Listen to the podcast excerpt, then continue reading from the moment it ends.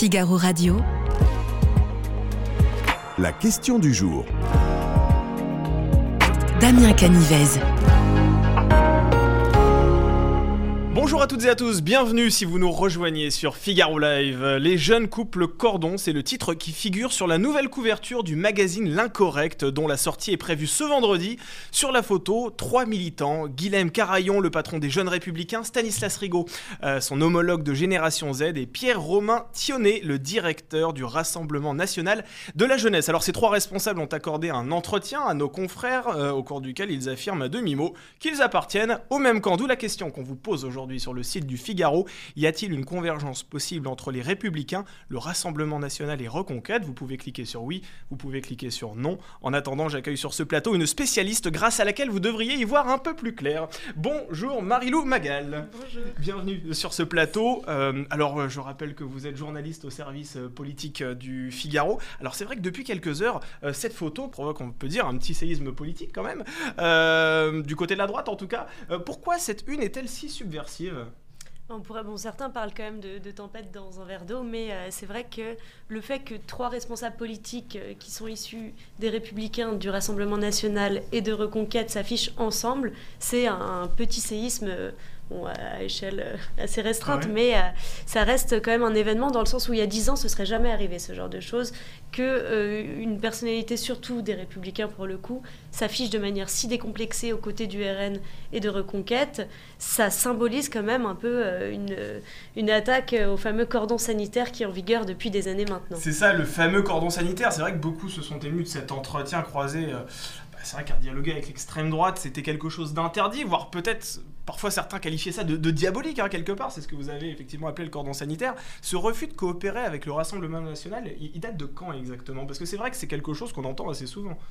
Bah, c'est quand même euh, très très vieux hein, historiquement, mais il y a un, moment où euh, le Front républicain euh, s'est vraiment incarné, c'était la, la, présidentielle de 2002, au moment où Jean-Marie Le Pen arrive euh, en finale euh, face à Jacques Chirac et que ce dernier appelle à faire euh, un front républicain pour ne pas laisser passer l'extrême droite, c'est-à-dire une coalition de tous les partis de gouvernement, gauche y compris, pour faire barrage à l'extrême droite. Donc il a plus de 20 ans aujourd'hui ce, cordon sanitaire, hein, si je comprends bien. Et il ne s'est jamais démenti à aucun moment? Il y a eu, il y a eu évidemment local par ailleurs quelques tentatives, quelques listes communes, mais à échelle nationale, il a toujours tenu, euh, il y a ce plafond de verre euh, autour de Marine Le Pen, autour du Rassemblement national, et le fait que ça reste quand même, pour la classe politique traditionnel, un parti qui est assez infréquentable. Alors c'est vrai que ceci dit, le, cordon sanitaire a un peu tremblé hein, lors de la dernière niche parlementaire du Rassemblement national en, janvier dernier. Certains députés, euh, les républicains, avaient même prévenu qu'ils ne s'opposeraient pas euh, par principe au texte proposé par les, par les élus frontistes. Éric Ciotti, on le rappelle aussi, euh, l'actuel président des républicains, avait déclaré qu'il préférait Éric Zemmour à Emmanuel Macron. Là on se dit à ce moment-là que quelque chose a bougé aussi sur ce point précis. Ouais, en fait, il plie, il plie, mais il ne rompt jamais vraiment. Euh, à l'Assemblée, effectivement, il y a plusieurs, euh, plusieurs élus de la droite traditionnelle qui ont voté les propositions du RN, prétextant qu'il euh, valait mieux de toute façon euh, satisfaire les, volontés de leurs électeurs que euh, d'appliquer bêtement le, cordon sanitaire. Mais certains, même à droite, certains persistent dans leur idée de dire on ne veut rien avoir à faire avec le RN. La droite, c'est la droite. Le RN, ça continue d'être une formation d'extrême droite pour eux et ils n'ont pas envie d'être associés à ça. Et dans ceux qui persistent, est-ce que ce sont essentiellement les députés qui étaient là il y a déjà 20 ans, à l'époque où Jean-Marie Le Pen est arrivé au second tour de l'élection présidentielle? Non, il y en a, mais il y a aussi beaucoup de jeunes. Euh, la tendance, notamment Aurélien Pradier, qui a euh, d'ailleurs vivement réagi à cette, euh, cette une. les proches d'Aurélien Pradier en interne ont demandé à, à ce que Guillaume Carillon soit démis de ses fonctions pour avoir osé s'afficher aux côtés de Reconquête et du RN. Mais Xavier Bertrand aussi. Oui, absolument. Je crois, a dit ça suffit les conneries. Tout à fait. Maintenant, il va falloir euh, clarifier tout ça. Donc, euh, à droite, euh, c'est quand même assez divisé sur cette question. C'est vrai qu'il est monté aussi au créneau, Xavier Bertrand. Est-ce qu'ils ont tous réagi de cette manière-là Ou bien il y a quand même un soutien parmi les proches de, de, ce jeune républicain qui voilà, sont d'accord avec ses prises de position? Bah, un, soutien, un soutien franc il n'y en a jamais vraiment, mais en tout cas, Eric Ciotti, hier, a défendu quand même euh, Guillaume Carayon en disant que, euh, effectivement, lui, il, défendait l'idée de dialoguer avec tout le monde et qu'il avait revendiqué quand même l'indépendance des Républicains, ce qui est vrai dans, dans euh, l'interview, mais c'est un peu jouer avec le feu parce que Guillaume Carillon savait très bien où il mettait les pieds. L'Incorrect, c'est un journal qui est quand même très marqué, très droitier, qui revendique l'union des droites depuis des années, donc c'est pas innocent de faire ça. Mais Éric Ciotti, en fait, était un peu coincé dans la mesure où lui-même a ouvert la voie hmm. à, ça en disant pendant la campagne, vous l'avez dit, qu'il euh, préférait voter Zemmour que, euh, que Macron. Donc euh, ils jouent tous, les, tous un peu avec le feu sur cette oui, il doit être assez inconfortable dans cette situation-là, Eric Ciotti, parce qu'il y a effectivement une base chez les Républicains qui doivent être totalement opposés à une union des droites, et puis lui qui pour le coup avait un peu dragué Eric Zemmour lors de la campagne présidentielle, ça va être assez compliqué à gérer ça en interne, non pour lui bah, Vis-à-vis de l'électorat, absolument. De l'électorat et euh, de son parti, de ses cadres, eux-mêmes sont assez divisés sur la question vis-à-vis d'Éric mm. Zemmour comme du Rassemblement national. On le voit à l'Assemblée euh, où certains votent les textes, comme on l'a dit. Ouais. Éric Ciotti, euh, Marine Le Pen, Éric Zemmour, ils étaient au courant que leur jeune allait euh, prendre la parole dans, dans l'incorrect? Elle a été validée cette interview en amont selon vous? Alors Éric Ciotti ne le savait pas, c'est ce qu'on ce qu'on a appris récemment. Éric Zemmour, lui, pour le coup, le savait et mm. s'en est félicité à plusieurs reprises, notamment sur Twitter. Marine Le Pen, on ne sait pas. On ne sait pas si elle était au courant. En tout cas, euh, pour le coup, Jordan Bardella n'a pas désavoué Pierre Romain Thionès. Il faut savoir que c'est un de ses proches, il était son assistant parlementaire. C'est Bardella qui l'a placé à la tête du mouvement jeune. Et lui-même, d'ailleurs, il joue un peu sur l'ambiguïté parce que Pierre Romain Thionnet, qui est quand même assez inconnu du grand public, c'est un profil très union des droites compatible. Mmh. Donc qui parle à quand même cette, cette génération Zemmour, euh, qui est capable de créer des ponts entre ces différentes droites. Donc le RN aussi, qui espère récupérer toute cette jeunesse militante, joue sur l'ambiguïté de l'union des droites sans la revendiquer. Mais quel est le poids politique de ces jeunes au sein des partis? Parce que c'est vrai que contre toute attente ou pas d'ailleurs, cette une fait beaucoup parler. On a l'impression qu'aujourd'hui, ils ont euh, provoqué un véritable séisme, comme je disais tout à l'heure dans lors de la première question. Mais est-ce qu'ils ont vraiment un, poids incroyable au, sein des partis, ces, jeunes-là qui ont pris la parole dans l'incorrect? Non, il faut savoir quand même, euh, proportion gardée, c'est, ça reste des présidents de mouvements jeunes. La une, c'est pas Marine Le Pen, Éric Zemmour, Éric Ciotti, c'est les présidents des mouvements jeunes. Ils ont une influence certaine parce que, en fait, c'est eux qui permettent de faire le lien entre les partis et la jeunesse. Et euh, la jeunesse, c'est ce que, enfin, ce que tous les partis aujourd'hui visent, mmh. le Rassemblement national notamment, qui a, dont le mouvement jeune s'est un peu aménusé ces derniers temps. Alors, pour cette nouvelle euh, génération de militants de droite, on a l'impression aussi que, effectivement, voilà, on l'a rappelé, hein, que le dialogue avec le Rassemblement national est désormais possible. Comment expliquez-vous aujourd'hui que ce tabou soit en train de tomber? Vous l'avez rappelé, il y a ce cordon sanitaire qui tient, qui plie mais ne rompt pas. Et aujourd'hui, on a l'impression finalement que dans 20 ans, ce cordon sanitaire-là eh bien, appartiendra au passé. Travail d'une dizaine d'années de structuration en fait, des réseaux de euh, ce qu'on avait tendance à appeler la droite hors les murs, c'est-à-dire les, formations, enfin, les, les militants de droite, plutôt conservateurs, identitaires, qui évoluent hors parti et qui sont pour un dialogue entre les formations politiques. Et ça, ça fait des années que dans la sphère parisienne, tous ces petits cercles se rencontrent, se parlent, se mm. croisent, tout le monde se connaît, et ils le disent de toute façon, on se connaît, on pense la même chose, et on a vocation à terme à travailler ensemble. Donc ça, c'est, euh, ça a donné lieu en fait aujourd'hui à une génération qui est celle qui fait la une de l'incorrect, une génération décomplexée qui assume finalement de se parler au-delà des étiquettes politiques et qui, euh, qui assume de ne pas respecter ce fameux cordon sanitaire. Alors quels sont les sujets sur lesquels ils se retrouvent, euh, ces, ces trois partis politiques?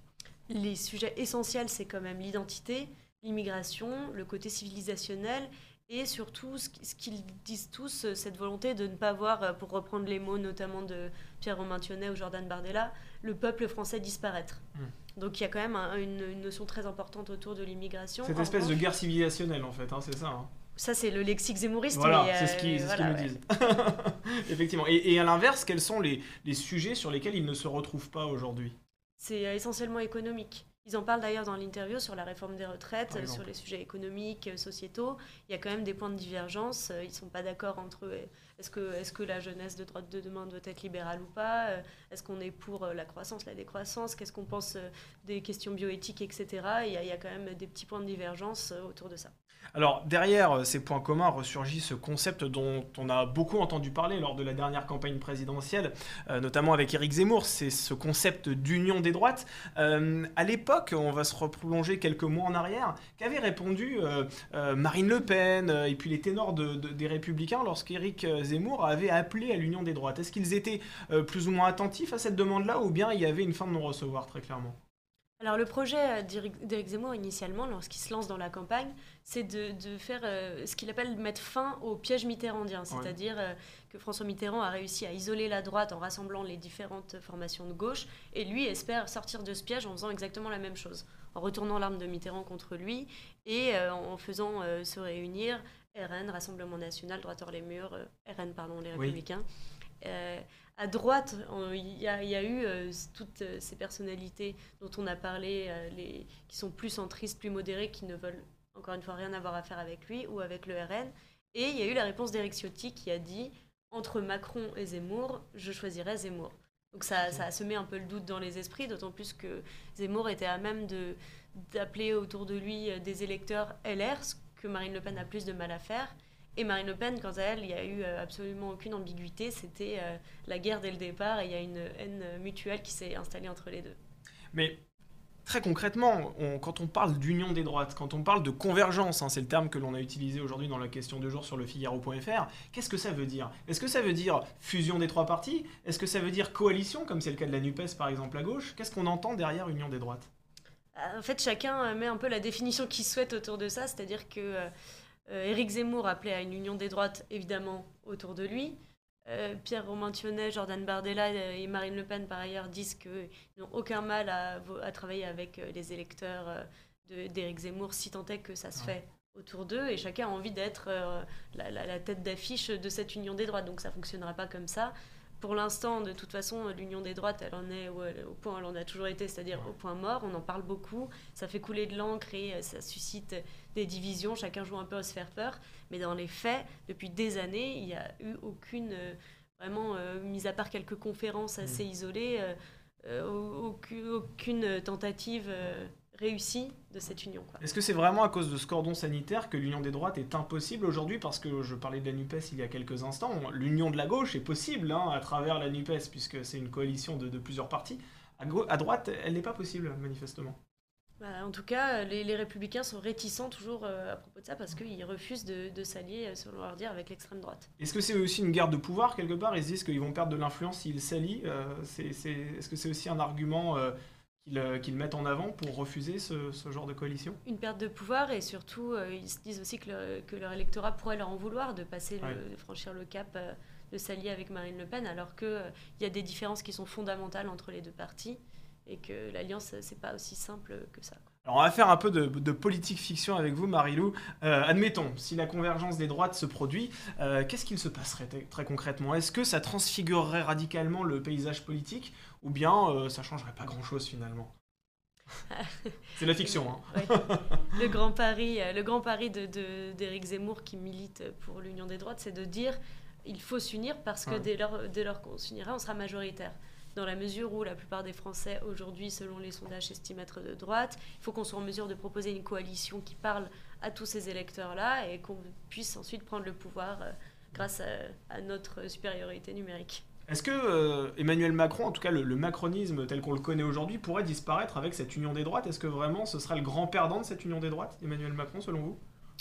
Euh, Alors comme ça, je ne pense pas parce que les, termes, les thèmes de convergence justement d'union des droites sont quand même des thèmes qui sont assez éloignés mmh. de ce que représente aujourd'hui, de ce que porte le macronisme. Ça pourrait être plutôt, je pense, euh, si jamais ça se faisait, euh, un adversaire au macronisme, euh, c'est-à-dire son pendant idéologique sur le côté, notamment l'opposition, si, si, on retient le, la définition de Marine Le Pen, le, le, côté antilibéral, le côté aussi conservateur sur le plan sociétal, sur l'immigration c'est plutôt des choses qui, qui sont opposées. Y a-t-il une convergence possible entre les Républicains, le Rassemblement national et Reconquête, selon vous? Je vais vous demander de vous mouiller un petit peu. Vaste question. Euh, bah pour l'instant, euh, la tentative d'union des droites et, euh, les, campagnes menées autour de ce thème, ah on l'a vu en fait à la dernière présidentielle, c'est 2022, Éric Zemmour, 7%. Oui. Donc faire campagne sur ce thème et proposer comme seul projet l'union des droites, vraisemblablement, ça n'a pas de débouché politique. En revanche, euh, dire si dans les années qui viennent, les personnalités issues de ces trois partis mm. pourront travailler ensemble, je pense que c'est une possibilité, oui. Mais est-ce qu'il y aura un cheval de bataille mm. commun? C'est une autre question. En tout cas, pour le moment, si j'ai bien compris votre réponse, c'est non. À, court terme, c'est non. On va, on va découvrir la réponse euh, des internautes euh, du Figaro. Eh bien, alors, est-ce qu'elle est possible ou est-ce qu'elle est souhaitable pour les internautes du Figaro? Il faudra leur poser la question euh, de façon personnelle, mais en tout cas, ils sont 61% à penser qu'une convergence est possible entre les Républicains, le Rassemblement national et Reconquête. Écoutez, l'avenir nous le dira. En tout cas, merci beaucoup, Marie-Le Mégal. je rappelle que vous êtes journaliste politique au Figaro et je précise aussi que vous êtes l'auteur du livre qui s'appelle la Bérésina et c'est aux éditions du Rocher. À ne pas manquer, bien évidemment. Merci encore d'avoir été euh, notre invité, Marie-Lou Magal.